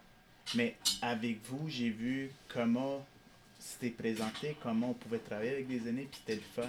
Fait que tu sais, on est, on est un peu forcé de constater au sein de notre équipe que les, a- les aînés, pour l'instant, pour les générations futures, ce n'est pas attirant, ce n'est pas charmant. Fait que ma Ah, question... Peut-être parce qu'on est, dans le gla- on est dans des sociétés de paraître. Alors, regarde juste, bon, euh, les, les chirurgies, euh, le botox, euh, bon, la peur du vieillissement. Euh, effectivement, ça doit être quelque chose qui, qui peut les... ré- Mhm. Moi, je, je- moi, je, je suis pas une jeune, là. Fait que moi, c'est pas quelque chose que je pourrais envisager. Moi, je suis très à l'aise avec les personnes. Tu sais, je veux dire, je, je les ai toujours côtoyées. euh, C'est pas, pas dans...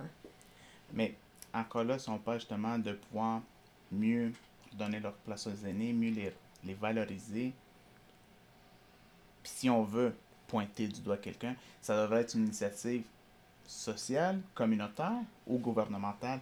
Tu sais, tantôt tu parlais que on n'a plus de parti politique qui amène un plan de société. Là. Mm. Ça devrait être à qui la responsabilité? Parce que, pas, encore une fois, on dit faut, faut, faut écouter les aînés, il faut les respecter, mais amener, ça devient Il comme faut des- toujours bien que tu Ah. quelqu'un qui les écoute. là. Exact. Moment donné, Mhm. ça, ça devient des paroles qui n'ont comme plus Oui, de, de- de symbolisme. Donc, qui pourrions-nous pointer pour initier- Montrer l'exemple, tu sais, puis euh, initier cette... euh, Ben, moi, je pense que c'est un, c'est, c'est tout le monde. C'est, tout, euh, autant les gouvernements, le communautaire. Je trouve que le communautaire fait déjà beaucoup, euh, puis il le fait bien. Il le fait à faible coût en plus. Trop faible coût, parce que c'est, on parle de, de vocation, on parle de. C'est, une vocation, là, euh, quand tu fais du communautaire. Euh, nos institutions aussi euh, rendent ça plus facile pour euh, que, que, que l'information transite bien aussi à différents paliers parce que des, fois c'est stoppé aussi ça va pas ça va pas dans les grands plans d'action puis c'est pas rendu là fait que donc il faut qu'on ait des canaux de, de trans, des canaux de transmission Euh, ça part aussi des aînés faut, faut pas que les aînés non plus se sentent finis mhm. parce que tu as aussi ça, il faut aussi le, le voir. Les, euh, les, les aînés qui se retirent d'eux-mêmes aussi. Il faut qu'ils. faut qu'ils.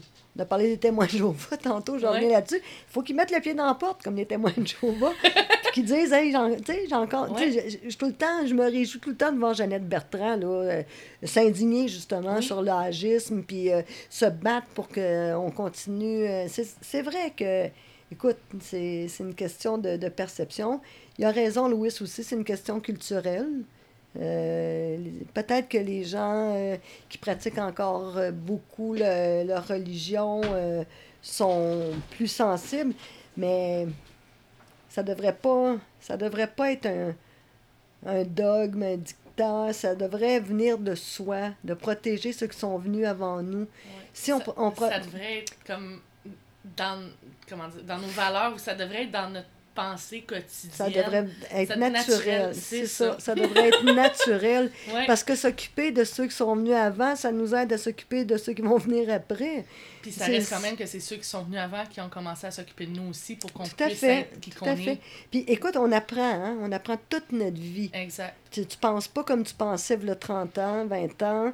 Euh, ce qui est important, mais bon, ça a changé. Les valeurs Mais imagine-toi là, quand tu es rendu à 60, Ben oui. 70. Combien de fois t'as pu changer? Hey, tu sais, des fois, là, quand, quand des fois j'ai des conversations, là, puis mon fils, là, il a tout vu, là, il sait tout, là, puis écoute, euh, tu je suis obligée de faire... Ah, ah, ah.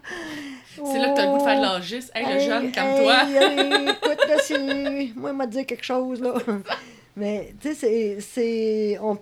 tellement de choses à apprendre, beaucoup plus de sagesse aussi. Puis là, je ne suis pas dans le stéréotype, parce que la vie, c'est une longue réflexion. C'était, c'est beaucoup, beaucoup de questionnements. Oui. C'est l'accumulation d'une réponse, une autre, une autre expérience, une autre euh, rencontre qui t'apprend quelque chose sur toi, sur les autres. Fait qu'imagine, là, quand tu as, un long parcours, là, que tu as, vécu là, plusieurs années, combien de fois tu en as trouvé des réponses, combien de fois tu en as Mhm. trouvé, tu as, vécu des rencontres. euh, tu Ça pouvait être bon comme mauvais, mais à t'as tout le temps appris. tu. C'est ça. Fait que donc, cette, cette, cette transmission-là, moi, je trouve qu'elle est vraiment très importante. J'aime ça, moi. Tu sais, j'ai 60 ans. Euh, je veux encore dire des, apprendre des choses à ceux de 20 ans, à ceux de 30 ans, à ceux de 40, aux femmes qui n'ont pas encore eu leur ménopause. Ouais. Il y a plein de choses qu'on peut euh, discuter, euh, moins de censure aussi, parce que les, les, les personnes âgées d'aujourd'hui ne sont pas les- non plus les personnes âgées de v'là, euh, 40 ans. là. Non, c'est ça. On s'entend, elles sont éduquées, sont allées à l'école. euh, euh, bon, euh, y a des, ils ont évolué avec la société. Fait que c'est pas des gens, euh, là, à, à rouler, là, euh, dans le fond du garde-robe. Non, Euh, exact. Je- en tout cas, moi, je me laisserai pas rouler dans le fond du garde-robe. Je suis contente de l'entendre. oui. Ça m'amène à notre euh, moment de vérité. Euh, les défis actuels, euh, les défis du système, les difficultés actuelles, ta vision à toi euh, à ce niveau-là. Euh, Comment que tu... Qu'on arrête, là, qu'on arrête de donner l'importance à l'économie tout le temps, tout le temps. Puis là, c'est pas la vieille gauchiste là, qui, qui parle comme ça. C'est que quand tu donnes. Là, là, c'est.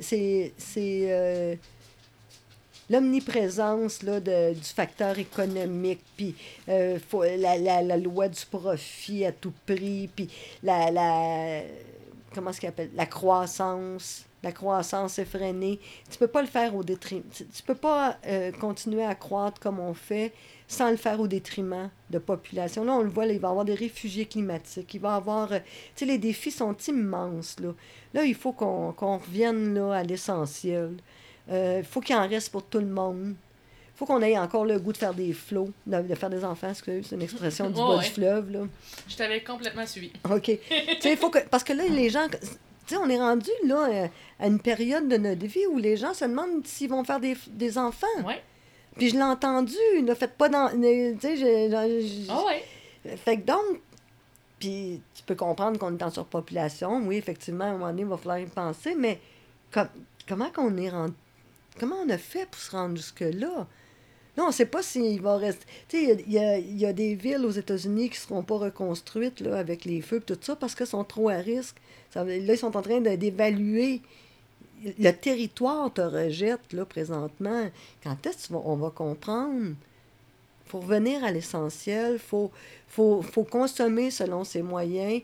Euh, la surconsommation, là, prendre sa valeur parce qu'on possède, je pense que ça a rien.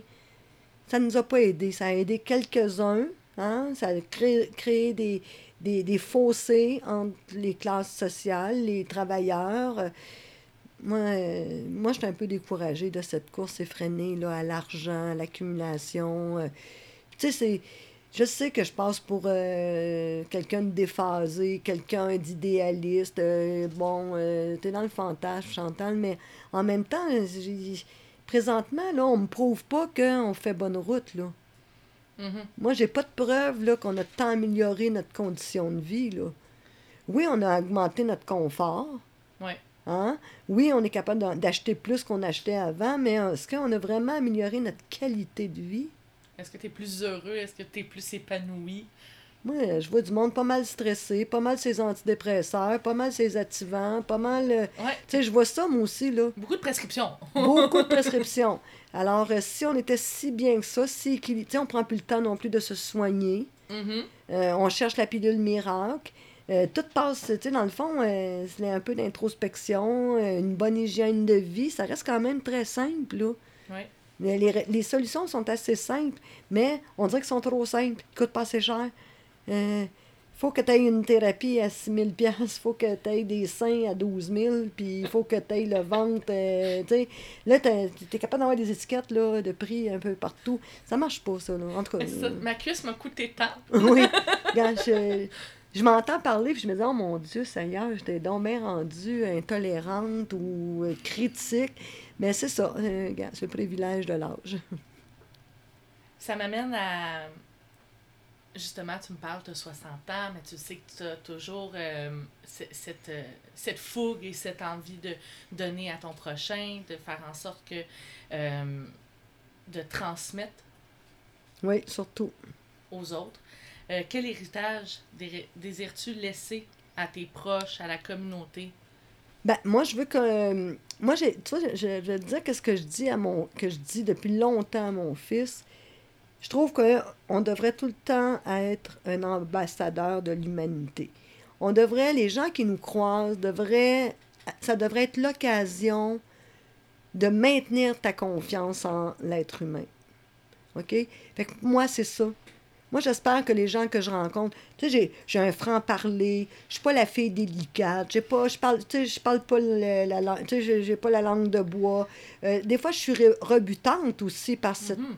franchise-là, mais j'ai, j'ai, euh, j'ai des, je pense, j'ai du cœur, je n'ai, je n'ai pas de malice, je cherche le bien d'autrui. Euh, puis, tu sais, j'essaie pas de l'accaparer, ce bien-là, là, contrairement à d'autres. Fait que donc, ça, j'aimerais ça que... Puis je pense que par mes gestes, j'ai- contaminé d'autres personnes aussi. Euh, je vois bien, là, des gens qui, qui ont changé leur comportement, euh, leur façon de penser, leur façon de consommer. Fait que des petits pas, hein, j'ai pas de... Tu sais, quand j'étais plus jeune, j'espérais, faire... tu sais, passer à l'histoire, puis tout ça. Mais aujourd'hui, je me dis, si je suis capable de passer dans l'histoire de, de plein de monde, dans la petite histoire de plein de monde, ça va déjà être beaucoup. Qu'on retiendrait, euh, qu'on retiendrait mon sens de l'humour. Euh, en fait, tu sais, je voudrais qu'on se rappelle de mes folies, qu'on me pardonne mes niaiseries. C'est un, un peu ça. Euh, qu'on continue à faire attention, qu'après moi, qu'il y ait encore des gens pour faire attention aux autres. Puis, tu sais, je suis pas seule, là, mais tu sais, je- voudrais qu'on, que moi, si je quitte, qu'il y ait quelqu'un qui me remplace, tu sais, là, euh, pas qu'on Ouais. soit déficitaire dans, dans ce sens-là. Puis, euh, ben, mon intégrité, euh, ça, c'est sûr que je, je voudrais qu'on se rappelle de moi, c'est ça, quelqu'un d'intègre. J'ai été courageuse aussi, j'ai j'ai relevé, tu sais, j'ai été monoparentale, euh, j'ai mené beaucoup de combats euh, pour mon fils, pour moi, pour ma condition étudiante, euh, monoparentale. C'est, j'ai dû remettre du monde à leur place aussi, avec des préjugés. Oui, parce que la monoparentalité, à ton époque, Non. pas, c'était pas le quotidien de toutes non, les femmes. Là. Non, non. Puis ça, oui, j'ai Dans remis... ton entourage, Oui, j'ai remis des- du monde à leur place, je les ai fait réfléchir, puis ça, je suis bien contente de ça. Euh, eux autres, ils s'en. Je suis sûre qu'ils vont s'en rappeler. Tu vois, moi, quand je vais être partie, ils vont se rappeler. euh, j'ai des idées, là, j'ai des images, là. Euh, oui, j'ai été courageuse. euh, J'ai monté au front seule, souvent, aussi, pour d'autres personnes qui avaient... qu'eux autres... euh, le ah, sont allés se cacher là, quand c'était le temps de monter au front, mais je l'ai fait quand même. J'espère qu'ils vont s'en souvenir. Euh, puis c'est ça, qu'ils vont pardonner mes niaiseries. Hum, Parce que ça aussi, j'en ai fait pas mal. Au moins, tu les assumes pleinement. ah oui, tout à fait, tout à fait, tout à fait. Et, euh, Je t'invite à ce qu'on aborde davantage les situations précaires en termes de logement lors d'une prochaine rencontre, si tu le désires, avec les membres du comité.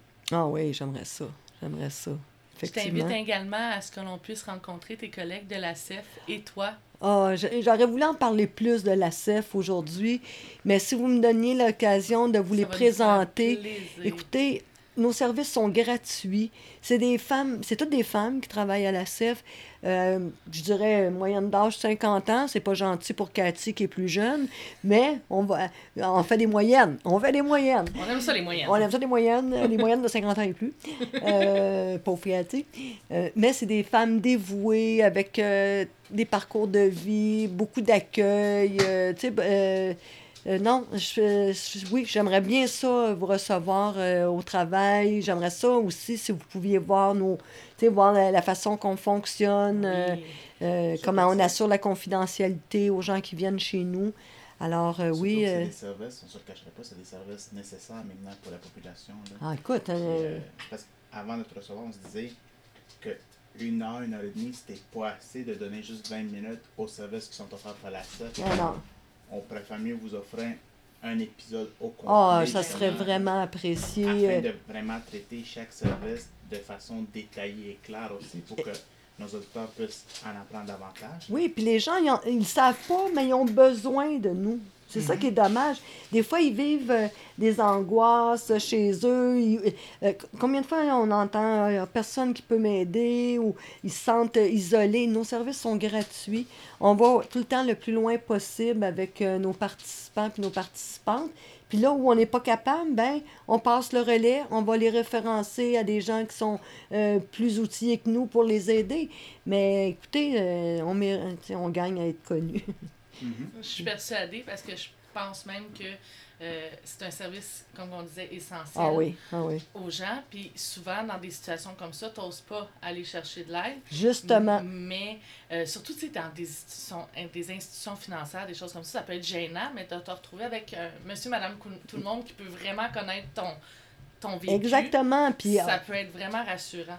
On va les on, on va on va être en mesure de, de leur de leur euh, mettons comme si on, prend le phénomène de l'endettement, ben être capable de, de- de définir, d'expliquer les options, euh, qu'ils sachent à quoi s'attendre. Quand ils vont aller peut-être ailleurs, là, parce que mais ils arrivent, ils arrivent, ils sont outillés, ils savent à quoi s'attendre, ils savent qu'est-ce qu'ils doivent évaluer en tout cas. Euh, on aura le temps, euh, mais vraiment, c'est des services gratuits aussi. On est, on est financé Il y a- par des, Il des n'y a plus belles organisations. de gratuit, aussi bien en profiter. Moi, je, je trouve que e- effe- effectivement, c'est, euh, on a, on a des bons bailleurs de fonds. On a Centraide aussi qui est avec nous, euh, la Caisse des Jardins qui nous permet aussi d'aider notre communauté. Mais moi, je me retrouve, comme je te disais tantôt, c'est des valeurs d'entraide, de soutien, d'accompagnement. Ça m'amène à mon dernier segment, le segment Amétis. Quel message aimerais-tu dédier aux aînés, aux étudiants, aux auditeurs euh, pour la fin? Un message.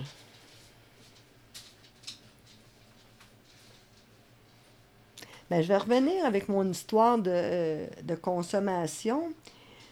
Puis je vais citer de mémoire quelque chose que je trouve très parlant. Ça vient d'un, je pense c'est un chef Sioux, OK, autochtone, là. euh, Peut-être que j'ai pas la bonne, euh, le bon clan, mais c'était quand tu auras mangé le dernier poisson, quand tu auras coupé le dernier arbre, quand tu auras asséché la dernière rivière, alors seulement tu comprendras que l'argent ne se mange pas. C'est... Ça parle de... Ça veut tout dire. Ben, en tout cas, moi, ça, moi, ça m'avait frappé. Je, je- je le dis, tu sais, là, euh, c'est peut-être pas textuel. euh, Non, mais ça, ça parle beaucoup. Ça, ça veut dire beaucoup, puis honnêtement, je- j'appuie, euh, j'appuie cette, euh, ce message je te de laisse fin. avec, je vous laisse avec ça. euh, puis je pense que ça peut rejoindre tout le monde.